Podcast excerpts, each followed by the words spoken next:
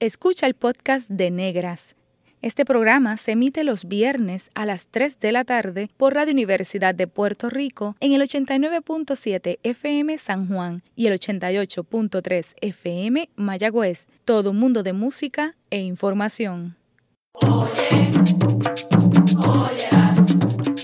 Negras por Radio Universidad. Cadena Radio Universidad de Puerto Rico presenta Negras producido por Colectivo ILE, un espacio para visibilizar proyectos antirracistas y educar de forma crítica e informada sobre la negritud y la racialización.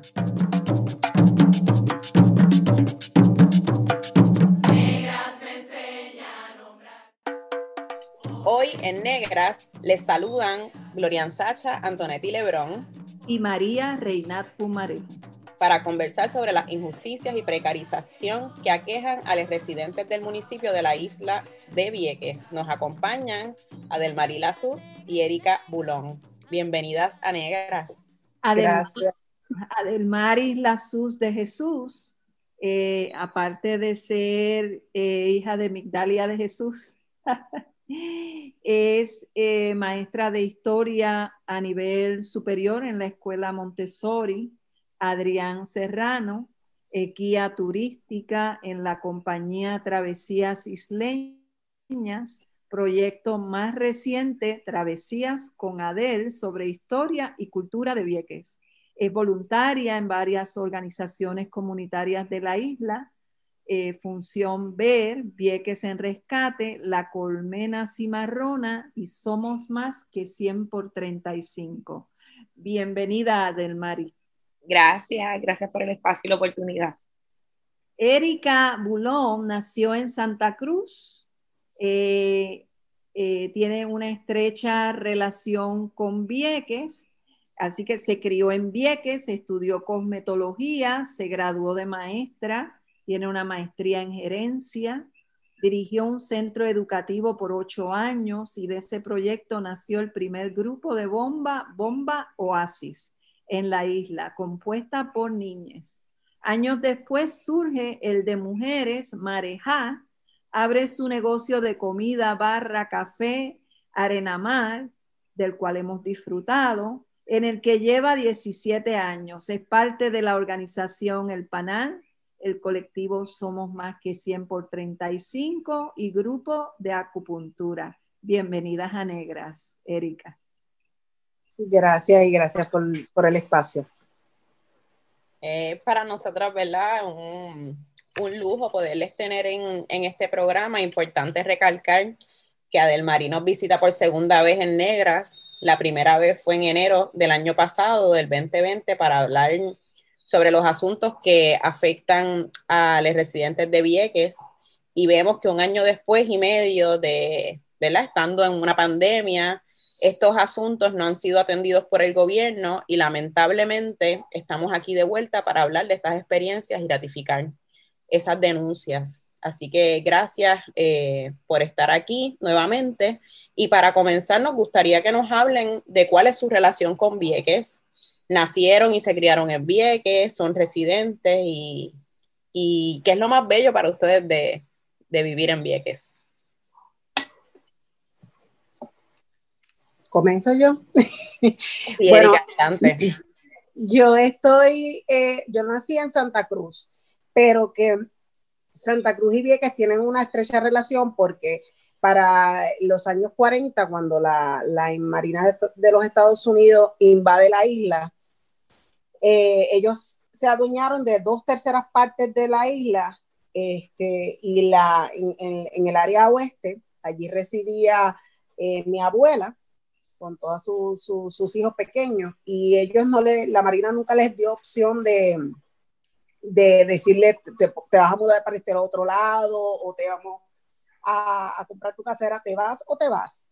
Y, y, las casas pues las demolieron y la opción era montarlos a, a todos en, en, un helicóptero y llevárselos para, para, Santa Cruz. Y en Santa Cruz pues allí le habían hecho una coordinación para conseguir trabajo y vivienda eh, del mismo gobierno, ¿verdad? Este, por asistencia del gobierno. y mi abuela pues tuvo que tomar a sus hijos pequeños, a sus hijas y, y mudarse a la isla de Santa Cruz. No es hasta eh, cerca de nueve años después que, o diez años que deciden eh, dejar espacio, porque la, la, intención principal era vaciar la isla, pero no se dio el caso y entonces le dieron la oportunidad de regresar. Así que cuando ella regresa para acá, pues ya sus hijas eh, ya habían hecho eh, familia y todo en, en, Santa Cruz y algunas de ellas pues que se quedaron y otras regresaron. Y en el caso de mi mamá, pues ella se quedó un tiempo en Santa Cruz y cuando para el, más o menos para el 80, 81, pues regresó a Vieques.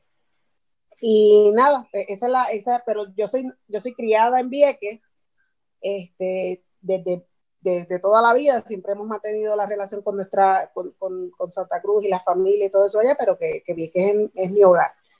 Vieques me ha dado todo, y cuando digo todo es todo, en la parte eh, de familia, en la parte económica, en la parte eh, de, paz mental, de salud mental, Vieques, Vieques me lo ha dado todo.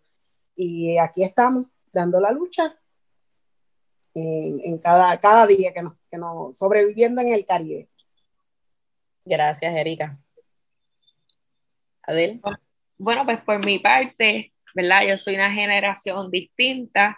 Yo nací en Fajardo para el 1993, ¿verdad? Para esa fecha las mujeres viequenses no podían dar a luz en Vieques, así que, ¿verdad? A mi mamá le tocó este, cruzar el charco y dar a luz en Vieques, pero ya los tres días de haber nacido yo estaba en Vieques. Así que yo me crié en Vieques eh, toda mi vida. Aquí estudié, aquí culminé mi cuarto año. Mi, mi familia viequense es la materna, ¿verdad? Este, soy de la familia Guichard, del área azul de la Esperanza. Y para mí, Vieques representa mi hogar, mi casa. Yo creo que Vieques me ha dado las herramientas de ver el mundo distinto porque nos toca luchar desde que uno nace, ¿verdad? Este, yo desde los siete años veo cómo mi pueblo se levantó, se enfrentó ante una de las grandes naciones.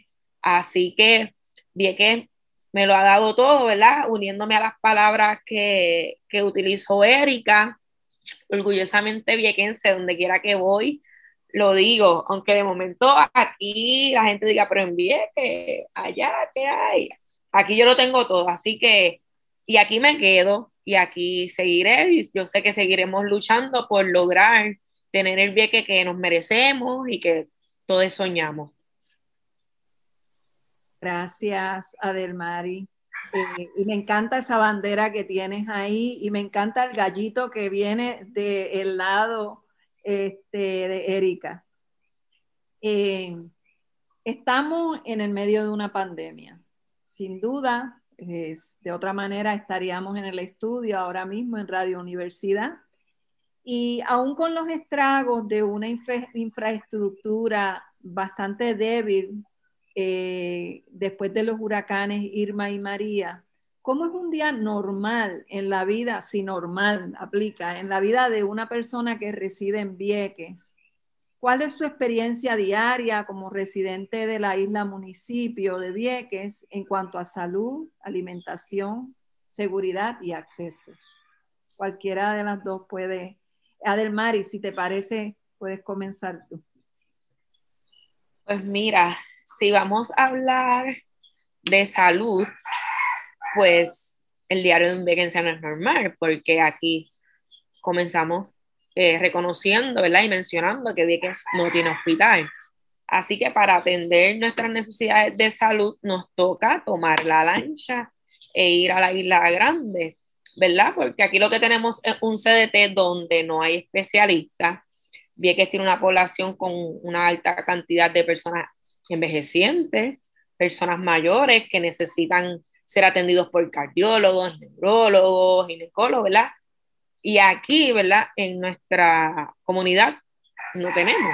Así que si un viequense necesita atenderse con un especialista, le toca levantarse a las 4 de la mañana, tomar la lancha, intentar, ¿verdad? Algunos a veces tratan de pasar su carro para poder llegar a, los lugares, porque igual no todos, no todos en Fajardo. Hay especialistas que están en Carolina, en San Juan. Así que, ¿verdad? Ahí unimos lo que es el transporte marítimo, ¿verdad? Que una, una cosa va llegando a la otra. Sí.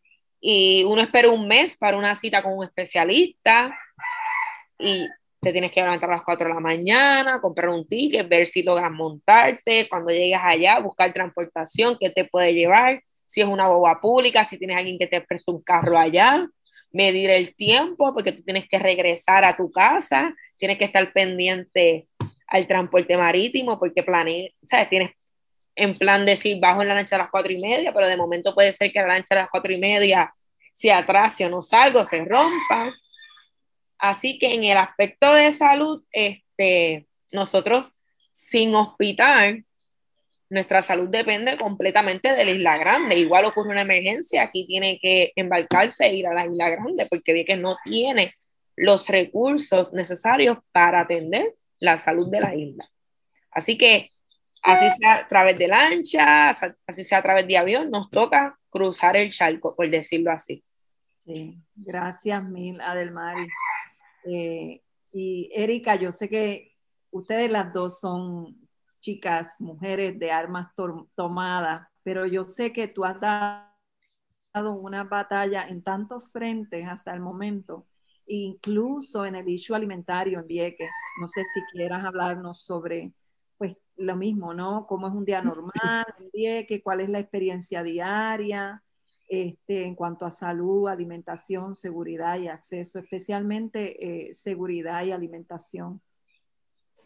Pues mira, eh, la palabra que utilizó Adel hace unas semanas atrás eh, en una conversación entre mujeres, ella dijo que ir a Vieques, en, a Vieques, ir al supermercado era como ir de chinchorreo, porque había que ir al supermercadito de acá, el colmado de acá y hacer un recorrido.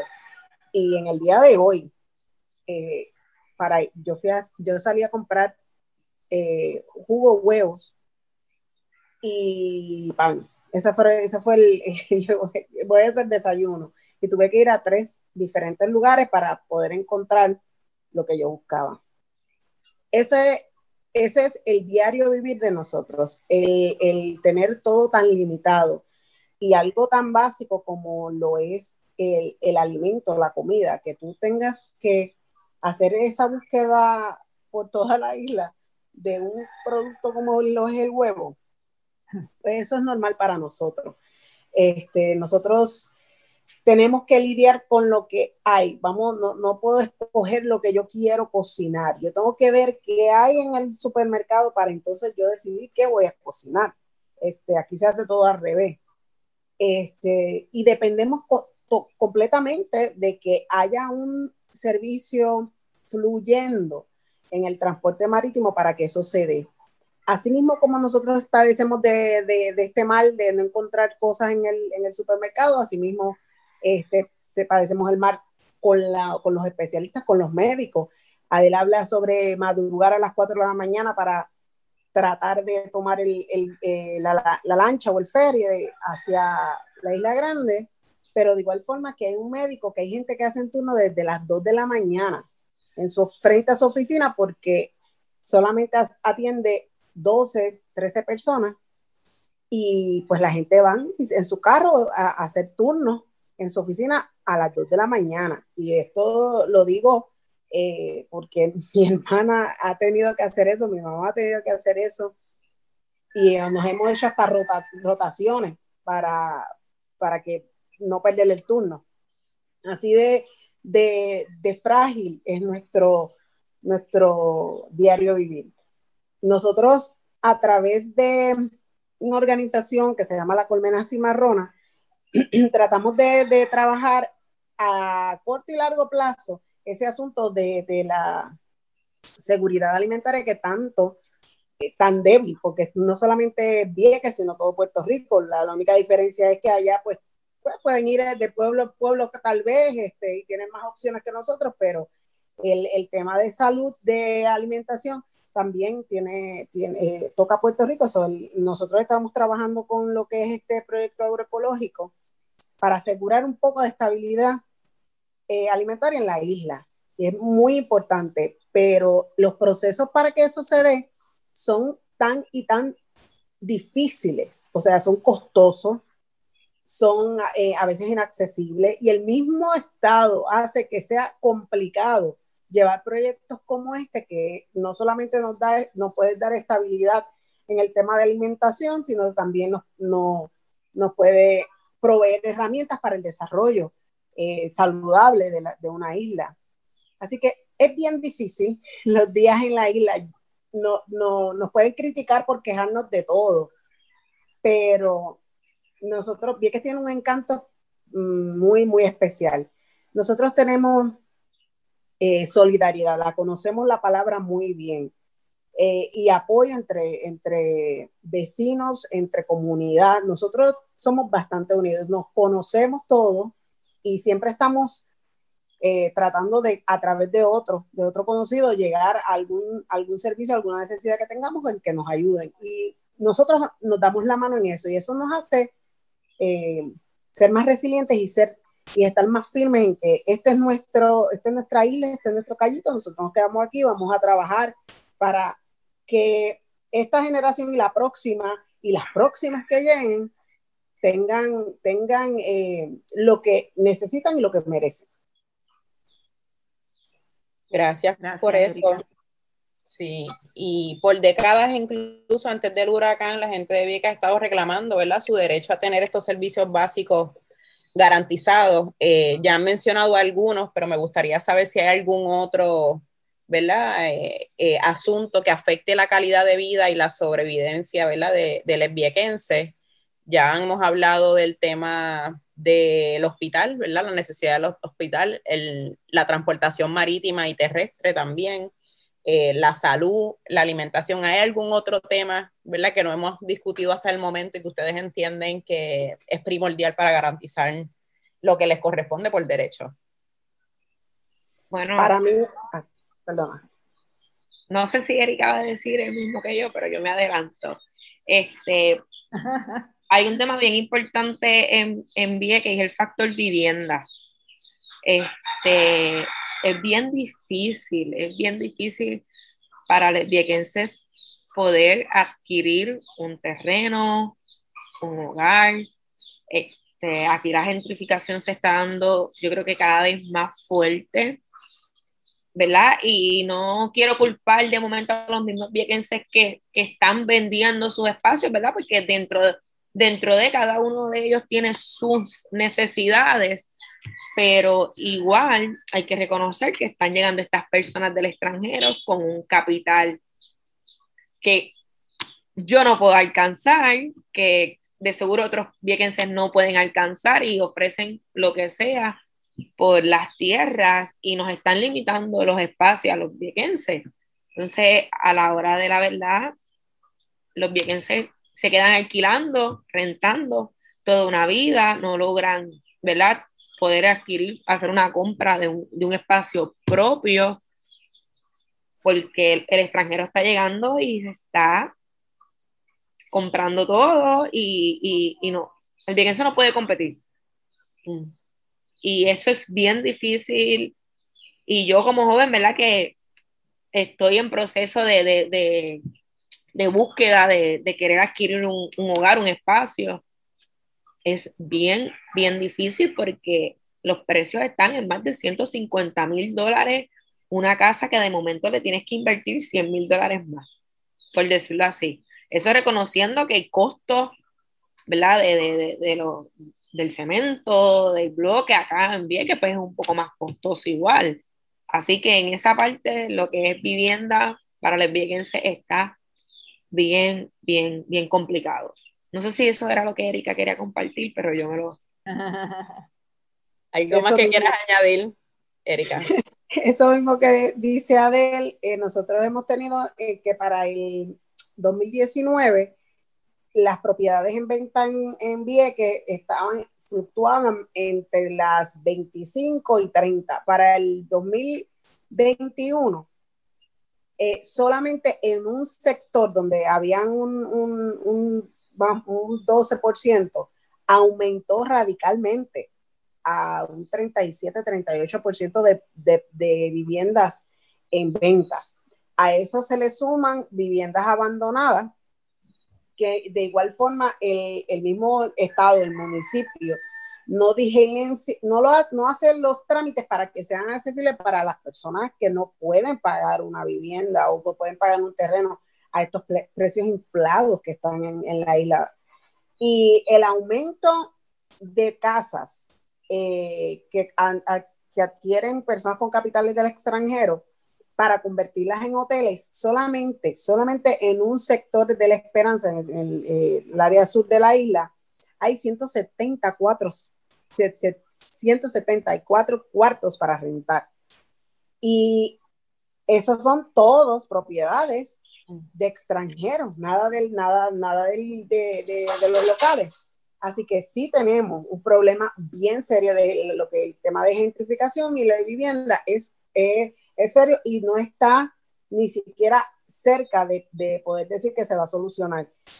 Pienso todo lo contrario, el plan eh, que nosotros vemos y siempre hemos denunciado es que el mismo Estado quiere que la isla sea para un sector específico, para un tipo de persona específica y para que los los locales, los, como, nos llaman a veces los nativos, este, salgamos de, la isla, pues hacen todo lo que, todo este andamiaje que nosotros estamos viendo, el problema de transporte, la economía, la salud, no tenemos hospital, no tenemos transporte, no tenemos empleo, la paga es malísima y entonces le están dando eh, todos los beneficios y todas las aportaciones y las exenciones a, la, a todos estos que vengan, estos inversionistas que vengan a, a la isla, y esto es Vieques y esto es, esto es también la Isla Grande, a que hagan sus negocios aquí, pero no atienden los asuntos ni, ni ayudan el proceso de, de, desarrollo económico de la isla o de los municipios. Y pues es un tema bien abarcador y, y a la misma vez frustrante este, lo, que lo, lo, que estamos viendo aquí en la isla. Frustrante y eh, ya que mencionaste que no tienen un hospital, a nosotros eso nos parece inhumano, ¿verdad? Nos parece como que envía unos mensajes terribles, no, no, no hay que ocultar eso, este, y que ha sido así por largo tiempo. Pero ustedes pueden hablar un poquito más de eso, ¿desde cuándo no hay un hospital en Vieques? Qué pasa con la gente que vive en Vieques y tiene una emergencia de salud. Este, sabemos que ha habido unas cosas muy lamentables en el sentido de experiencias que tienen los vecinos. ¿Nos pueden hablar de, eso? Bueno, voy a comenzar con decir que para el antes de María, el, el, el hospital, el sede que estaba en, en Vieques, para el huracán María, le dañó parte de, parte de la estructura, pero el hospital está ahí. El hospital eh, tiene arreglo, no, es, no fue que, que el, huracán lo, lo, destruyó completo, se cerró por hongos, porque había, este, porque el, el, conducto de aire acondicionado estaba, estaba lleno de hongos, pero entiendo yo que eso también se pudo haber trabajado de otra forma, ¿verdad? Pero decidieron cerrarlo completamente y habilitar lo que era un refugio para la en temporada de huracanes, llevar a las personas que no tenían hogar o que sus hogares peligraban. Decidieron eh, convertir ese refugio en, en, un hospital, en un CBT. Antes del huracán María, eh, y voy a contar esto, y espero no, no se me haga nada de taco, antes del huracán María había un hospital, y en ese hospital no había ningún tipo de, de medicamento, no habían especialistas, no había equipo para atender emergencias. En el 2014, mi papá sufrió un accidente de, en el trabajo. Un camión eh, le pasó por encima de sus piernas, quedó pillado. Este un camión del municipio. Y ese camión no tenía eh, el gato ni nada. El, el, camión estaba sin ningún tipo de, de, herramientas para a poder subirlo y entonces era un camión de carga de basura bien pesado, sin basura, era bien pesado. Cuando, se le, cuando con carga, pues se duplica su peso. Así que trataron de diversas formas, policía municipal, policía estatal, intentaron con las herramientas que tenían en sus vehículos de auxiliarlo, pero él estuvo pillado debajo de ese camión cerca de una hora. En ese proceso, eh, él estuvo consciente completamente todo el tiempo. De ahí, eh, para, para ser específica, fueron 54 minutos después, llega el CDT, que era el hospital con el edificio y todo eso. Y él estuvo en una camilla con un suero, sin torniquete es la palabra correcta, torniquete, en sus piernas que estaban destruidas. Y esperó por cuatro horas y media que llegara un, la ambulancia aérea o, o, que pasara algo extraordinario que lo llevara, permitiera que él recibiera la, la, atención. En todo ese proceso no pasó nada con él. O sea, ni lo básico de un torniquete, ni, lo, ni, ni la presión de los mismos médicos, de decir, mira, este, es simplemente esto es una emergencia, tenemos que movernos. Eso nunca pasó. Y en todo ese proceso, él estuvo consciente, habló con mi mamá, habló con mi hermana. Nosotros llegamos al centro médico porque nosotros pensábamos que iba a ser atendido una emergencia. Y nosotros estábamos ya eh, en centro médico esperándolo y yo sé, ¿por qué, qué, ¿por qué tarda tanto? Y no había ningún tipo de respuesta. Cuatro horas y media después llegó el helicóptero. Cuando lo montan, la ambulancia aérea, cuando, cuando lo montan, eh, pues se fue en un paro. Llegó a centro médico eh, con asistencia y horas después falleció. Cuando llegó al centro médico tenía dos de. ¿Qué sucede?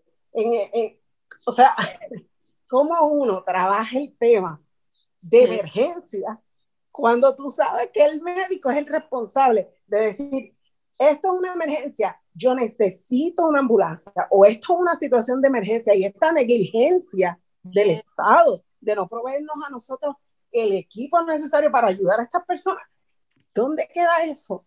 Eso, eh, lamentablemente, tuvimos que enterrar a un señor de 69, saludable, eh, tenía atlético, o sea, se cuidaba, cuidaba su cuerpo y, y, triste, que le, lo único que recibían de información, mi mamá y, y, él mismo, era no te preocupes que todo va a estar bien. Mm. Pero murió desangrado en el hospital. Y no pasó nada. O sea, no, eso fue, eso fue tres años antes de María y no pasó nada. Y ahora estamos peor, peor que, que, que eso, porque luego de eso muere una niña de 13 años. Y fue exactamente el mismo patrón, esperando por una ambulancia aérea. Entonces, ¿cuándo es que los médicos se van a parar? ¿Cuándo es que algún representante nuestro se va a parar y va a decir, cuántas más personas tienen que morir, porque estas son las que nosotros conocemos y podemos hablar, pero son muchos casos más que pasan en la isla. Así que cuando hablamos de, de representación, eh, estamos solos. Gracias, Erika. Gracias, Erika. Y lo lamento mucho, de verdad. Gracias. Se nos va, se nos va, se nos va la vida. Eh, en breve regresamos ¿verdad? en negras y continuaremos dialogando con Adel y con Erika sobre las precariedades que sobreviven en la isla municipio de Vieques. Sigue en sintonía con Radio Universidad de Puerto Rico. La clase de historia que no nos contaron, ahora se puede escuchar. Está escuchando el podcast de Negras. Este programa se emite los viernes a las 3 de la tarde por Radio Universidad de Puerto Rico en el 89.7 FM San Juan y el 88.3 FM Mayagüez. Todo mundo de música e información. Oye, óyelas, negras por Radio Universidad. La clase de historia que no nos contaron.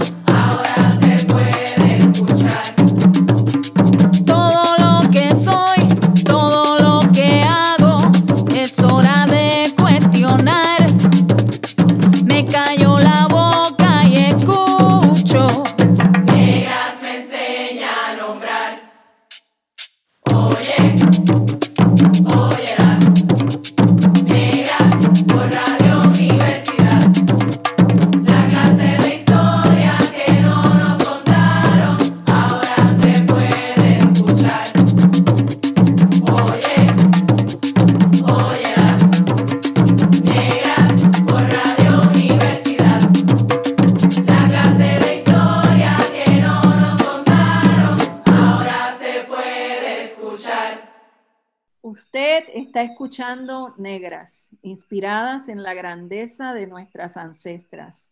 Le saludan María Reina Pumarejo y Glorian Sacha Antonetti Lebrón. Hoy conversamos sobre los reclamos al gobierno por parte de los residentes de Vieques. Y habíamos terminado, pues estuvimos hablando sobre la situación de salud en Vieques, el hospital y situaciones inhumanas que tienen que eh, afrontar los, los viequenses y les viequenses. Ustedes pueden hablar sobre, de hecho, Adel, tú podrías hablar sobre qué reclamos eh, son los que ustedes tienen sobre el hospital eh, y qué esfuerzos ustedes están haciendo al, respecto de, de, esa situación. Pues mira, el reclamo desde el 12 de enero sigue siendo el mismo. Hospital para Vieques. Vieques merece un hospital y no estamos hablando de un CDT, ¿verdad? Ya escuchamos la historia de Erika con su papá, así que un CDT no es suficiente para cumplir la, la emergencia de nuestra isla. Necesitamos un hospital con todo el equipo, con doctores capacitados, dispuestos a, trabajar para el pueblo. Porque de momento también tenemos unos doctores que nosotros los viequenses piensan, y, pero ¿y por qué nos mandaron esto? ¿Qué nos merecemos estos doctores? Como, como si fuese lo, lo, lo último, la última opción para los viequenses. Y también nos toca luchar con, con, con los mismos doctores. Así que el reclamo es que Vieques pueda tener un hospital completo, ¿verdad?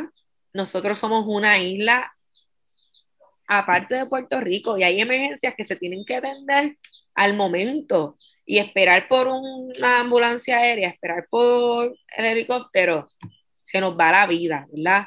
Así que bien merece un hospital con todos los recursos, con, con sus doctores que estén capacitados y dispuestos a ayudar al pueblo, porque es frustrante uno llegar allí y, ver doctores que, son, que sean insensibles.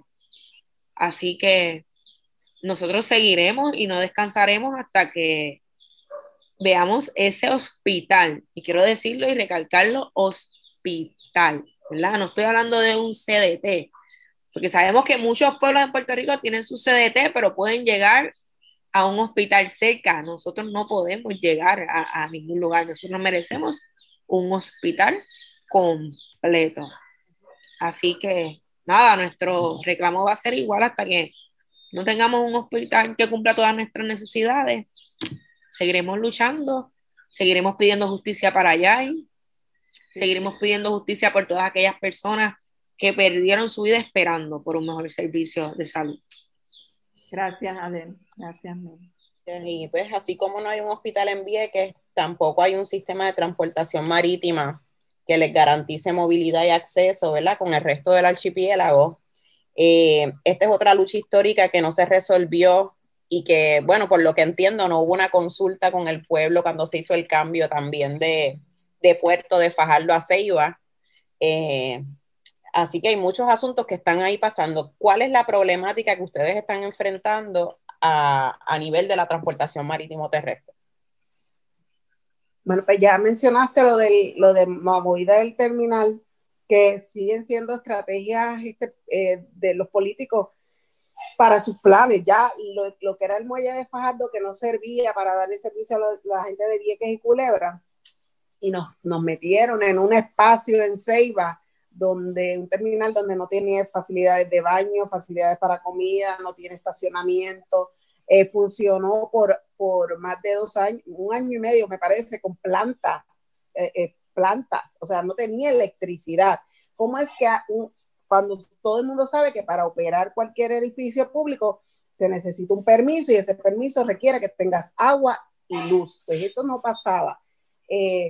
Donde todo, todo lo que tienen alrededor es rentado, carpas, sillas, este, barandas para, para dividir los abanicos, todo es rentado, no, nada es comprado. Entonces, de repente ya el municipio de Fajardo anunció su marina, donde era el terminal de lanchas, que se iba a destruir, que no, puede, no, podía, no podía servir de terminal para los residentes de Vieques Culebra. Nos meten allá eh, en, para la famosa ruta corta inmensamente larga, que esa parte no la dijeron, este, empieza el deterioro de todo el sistema eh, donde empezamos con, con, con, la movida de esa terminal. Después le, le, sumamos que las embarcaciones de la noche a la mañana todas empezaron a dañarse, de que mandaron lanchas a arreglar y estaban en, en San Tomás y por no pagar una deuda de cerca de 85 mil dólares por los arreglos, llegó el huracán, este, no fue María, fue el huracán antes era Marilyn. Si no me equivoco. Irma. Irma. Irma y entonces destruye la embarcación. Y nos quedamos sin embarcación, se hundió. Eh, y por ahí sigue el de las desapariciones y las cosas bien, bien atropellantes del, de, de la ATM. Luego dicen, pues esto se resuelve con una privatizadora, pero no tienen dinero, pero sí tienen dinero para contratar una empresa privada para que dé unos servicios usando los recursos de la, de, de la, de, la agencia de ATM y entonces pagan más de 50 millones a una empresa privada por rentar embarcaciones que ellos bien pueden comprar, porque si tiene, ¿cómo es que no tienes dinero para comprar, pero si tienes 50 millones de dólares para darle a una empresa privada mm. que, trajo lanchas que no sirven, lanchas que no, no para que tenga idea, trajeron un ferry, la, la compañía privada de Puerto Rico Fast Ferries, un ferry de 34 pasajeros y carga de solamente vehículos livianos, cuando nosotros nuestra necesidad eh, eh, principal son la gasolina, los, combustibles que vienen en camiones grandes y contratan un ferry, eso es para lo mismo para Culebra, contratan un ferry que no puede montar un camión de gasolina ni un camión para comida. Adicional a eso, dicen ellos, ah, no resuelven esto, déjame poner esto en manos de una empresa privada porque eh, nosotros no podemos bregar con esto. Y le dan un contrato a HMS Ferries, que es un contrato igual de terrible y nefasto que lo es Luma Energy, exactamente lo mismo.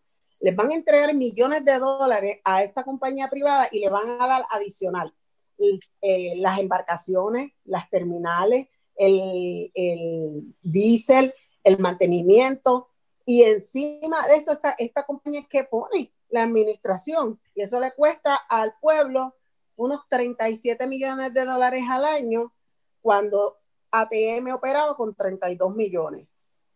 ¿Dónde está el ahorro? ¿Dónde está el beneficio? Llega esta, no ha entrado esta compañía, se desbarató todas las embarcaciones, no tienen dinero para comprar embarcación, pero entonces rentan una bacha que no transporta pasajeros a razón de 14.500 dólares diarios cada día le pagan 14 mil dólares a una embarcación que no mueve pasajeros, solamente mueve carga, pero no hay dinero para una embarcación. O sea, ¿dónde está la logística aquí? ¿Dónde está la lógica aquí?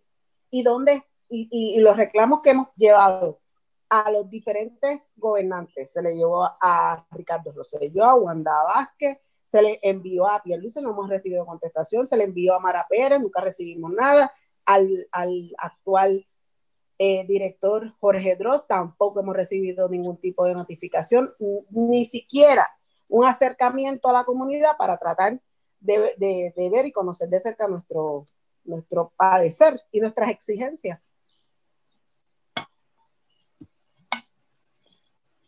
Quería dejar espacio a Adel. yo, a mí me toca añadir, ¿verdad?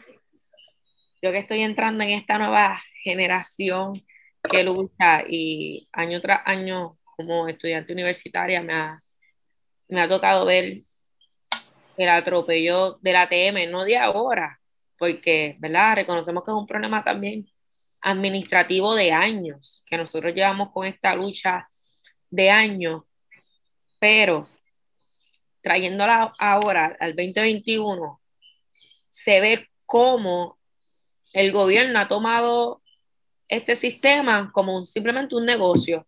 y no le importa, no le interesa asegurarse de que el viequense viva bien, de entender que este servicio de transportación marítima es un servicio esencial, que es más allá de que venga el turista, esté un día, dos días y se va. Y ahí es donde el viequense ya está cansado, ya está agotado de que tenga que pasar las de Caín para llegar a una cita.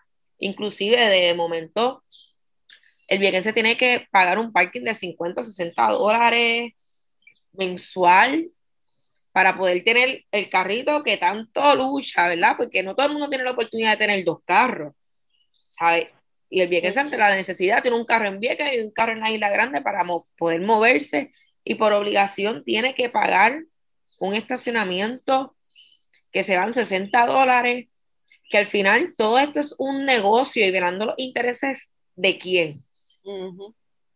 De las grandes compañías, de los amigos, y al final está en juego la salud y la vida de los viequenses. Por eso es que nuestro reclamo ha comenzado desde, hace muchos meses y estamos en, en pie de lucha porque estamos jugando la vida, no solamente la vida mía, la vida de, de Erika, de todos los viequenses que estamos aquí día a día, que decidimos quedarnos aún así, ¿verdad?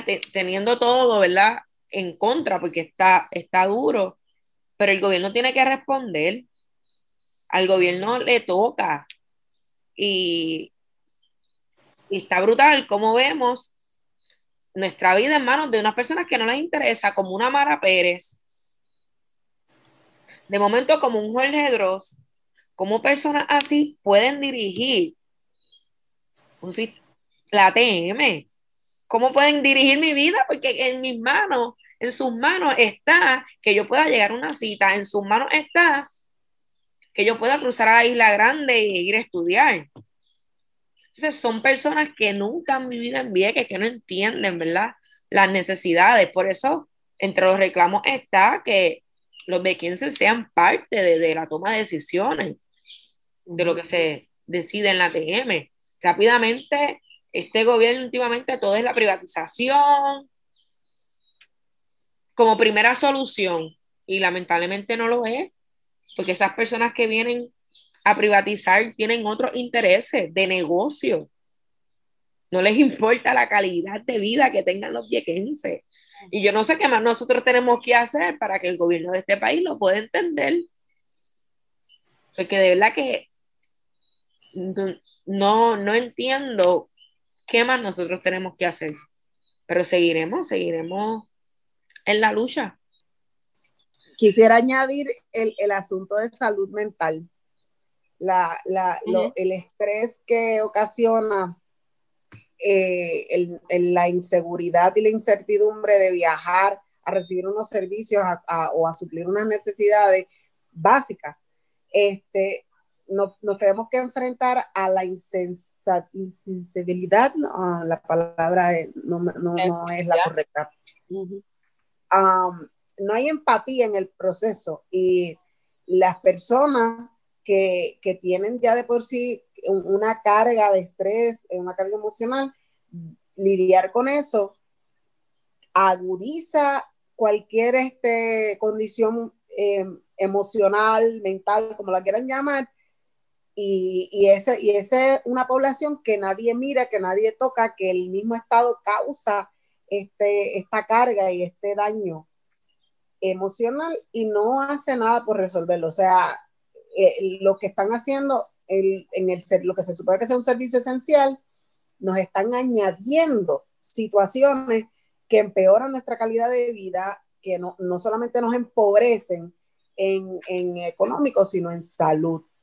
Y, realmente sabemos que no hay interés porque no hay ningún tipo de acercamiento a, al colectivo que tantas gestiones han hecho de voluntarios, de personas de, entidades como lo es Furia, eh, el, eh, en su carácter personal que conocen cómo funciona el sistema y han querido voluntariamente asesorar al director o asesorar a alguien del, de, relacionado al transporte marítimo y no ni siquiera aceptan eso que, que es pro bono. Y no están en la disposición de ayudar realmente. Están, eso es un plan que ellos están siguiendo eh, eh, a, cabalidad de tener un sistema que va dirigido al turismo, que va dirigido a, a ganancia de una empresa privada y en el proceso perdemos todos los viequenses, culebrenses, los puertorriqueños en general. Pues mira, yo no sé si, si siquiera la pregunta va, ¿verdad? Pero yo sé que ustedes han estado realizando distintas manifestaciones eh, en las últimas semanas y me gustaría saber si ya eh, le han dado alguna respuesta, qué respuesta le ha dado el gobierno local, el municipal y el estatal. Respuesta. Por lo menos, ninguna, ninguna respuesta. Se le escribió al gobernador, al director de la ATM, se llevó los reclamos eh, a la oficina directamente, que, que eh, Sacha sabe el, el revolú que se formó para, por evitar que entraran eh, residentes a entregar esos reclamos. y no hemos recibido a la secretaria de la gobernación, se le escribió también, y no, no ha habido ningún tipo de acercamiento. Sí hubo una comisión, no fue una comisión porque ellos no lo quisieron definir de esa forma, vino el presidente de la Cámara, Rafael Hernández, es eh, Tatito. Y ese señor llega a Vieques el sábado, si no me equivoco, sí, sábado, y empezaron a hablarle sobre los reclamos. En el mes de febrero, a través de la organización Furia, coordinamos una reunión con este señor, el cual nos hizo esperar cuatro horas, cuatro horas después que se habían hecho una hora, Esperamos cuatro horas y luego nos recibió con toda la, arrogancia y pedancia que se pueda decir de una persona y nos dio cinco minutos. Mm. Y en esos cinco minutos yo le, le, traté de en un minuto explicarle la situación de, la, de, de, de Vieques, el servicio esencial, y el señor me dijo que él no iba a meter las manos ahí. Que eso es, eh, pasa para las manos privadas y ahí se queda. Viene a Vieques, se le dijo, mira, eh, hubo una reunión con usted y, él dijo rotundamente y enojado que él nunca se reunió con nadie, que él nunca ha hablado del tema, que él ni siquiera sabía que existía HMS Ferries y que él nunca había tenido un diálogo con ninguna persona ni organización en su oficina. ¿Qué me dice eso a mí? Que yo no puedo esperar nada del presidente de la Cámara porque si apenas eh, viene, a, viene a, hablar de un tema que no conoce, pues obviamente su compromiso está más que claro y es cero. Así que una vez más, no importa qué administración sea, eh, siguen dándonos la espalda, siguen faltándonos el respeto, nos mienten, nos engañan y encima nos ignoran. Estoy molesta por eso. Y con razón. Con razón para estarlo. Bueno, eh, queríamos también preguntarles cómo ustedes ven desde su experiencia como mujeres negras, eh, muy conscientes, ¿verdad?, de toda esta problemática porque la viven. Eh, ¿Cómo ustedes entienden que incide el racismo en la lucha de Vieques? Bueno, me encanta la, su, su, ¿verdad? Para, para beneficio de los radioescuchas, me encantan, ¿verdad? Sus, sus rostros de reflexión y de cansancio con esta pregunta. Así sí, no, porque no, nos toca como que ir para, ir para atrás. Entonces yo como que soy la más, la más joven en, en esto, ¿verdad? La, Hey, hey, hey. no, no, no, sin, sin, sin, sin, sin, sin tirar la verdad, la mala. Este, pues mira, yo creo que yo, ¿verdad? Siendo una mujer evidentemente negra, he tenido la oportunidad, por suerte, de mujeres que ya han, han dado los pasos y me han hecho el camino más fácil. Entonces, a mí, por mi parte, me toca reconocer a una mujer como Erika, una mujer como mi mamá, mi Italia de Jesús, eh, Judith Conde, que han hecho otras, otras luchas, Alianza para las Mujeres de Vieques, ¿verdad? Que han hecho otras luchas y, y me y han hecho el camino un poquito, ¿verdad? Un poquito más fácil en ese aspecto, porque ya la lucha ha tenido rostros de mujeres negras eh, y luchadoras. Eh, igual, así que por esa parte, he tenido suerte y, y, siendo evidentemente negra, si aún así, este, yo creo que lo más difícil es el, machismo, es, lo que más todavía es, lo que está más latente, ¿verdad? Eh, eh, en esta lucha. Pues porque lo, aún así en estas luchas de, de contra gobierno, ¿verdad? Acostumbramos ver a los hombres tomando riendas sobre el asunto y, y nosotras estamos ahí entrando, entrando en batalla. Así que, ¿verdad? Eso es lo más que yo podría añadir. No sé si Erika lo ve igual. Pues mira, para mí desde el, empezando, nos remontamos un poquito al 1940 cuando hacen la invasión de, la Marina de Guerra en Vieques ellos tenían opciones de, otras islas, de, sus propiedades y eso. Pero vamos a ir a esta, donde la mayoría son negros, donde la inmensa mayoría de los nativos de, de esta isla son negros. Y desde ahí comienza el asunto de, de marcando el racismo. Así que esto no ha cambiado. No, sí, el, proceso de limpieza de la, basura tóxica que dejó la Marina continúa. siguen juntando bombas y detonándolas a la misma vez, siguen esparciendo veneno que no solamente se queda aquí, sino que eh, se pasea por toda la, isla de, Puerto Rico. Y, la inacción tanto del, del gobierno de los Estados Unidos como el gobierno de Puerto Rico, que se hacen de la vista larga y en el proceso quienes perdemos somos los negros eh, pobres de este, de este pequeño callito. Gracias. Gracias. Sí, gracias por eso. Y definitivamente vemos que este abandono, ¿verdad?, del Estado es el mejor ejemplo de racismo, ¿verdad?, estructural y cómo se manifiesta en la vida de comunidades históricamente negras. Y y ese intento porque no pertenezcamos a nuestros, ¿verdad? lugares de, procedencia, a nuestro hogar, a nuestro Puerto Rico, ¿verdad? porque se intersecan muchísimas otras otros ismos también en el, en el proceso. Gracias. Gracias, gracias mil. Este, pues a mí me gustaría saber, en, así como que bien, bien ahí, abuelo de pájaro, ¿con qué sueñan para Vieques y sus vidas? Mi sueño es un transporte marítimo digno, acompañado de un hospital que no es que tenga que ser hermosa, pero sino que esté preparado para que los jóvenes de, mi isla, para que nuestros hijos puedan quedarse aquí, puedan desarrollarse aquí y que la isla pueda mantenerse como con los nativos, como nos llaman. Gracias.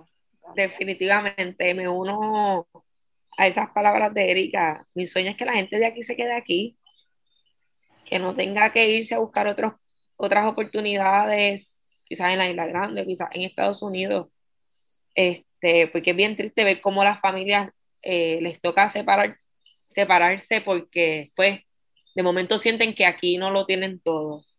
Así que yo sueño con un Vieques de Vieques, de Viequense, lleno de, de nosotras y que esta tierra sea de nosotros, de nosotras. Así que por eso seguimos luchando y seguiremos luchando. Gracias. Gracias a ambas, Gracias María, porque también en verdad quiero aprovechar y reconocer cómo te has integrado a la lucha eh, viequense eh, en otros espacios, ¿verdad? Que han sido muy importantes. El trabajo de colectivo y reconocer lo que ha estado bien hilado también a Vieques. Eh, y seguimos, seguiremos. Y como siempre, agradecemos al personal técnico de Radio Universidad por su apoyo en esta edición de Negras. No olviden sintonizar Negras el próximo viernes a las 3 de la tarde. Feliz viernes a todos. Cadena Radio Universidad de Puerto Rico y Colectivo ILE presentaron Negras, asumiendo nuestro justo rol como forjadoras de cambio. Acaba de escuchar el podcast de Negras. Le invitamos a que nos sintonice los viernes a las 3 de la tarde por Radio Universidad de Puerto Rico en el 89.7 FM San Juan y el 88.3 FM Mayagüez. Todo un mundo de música e información.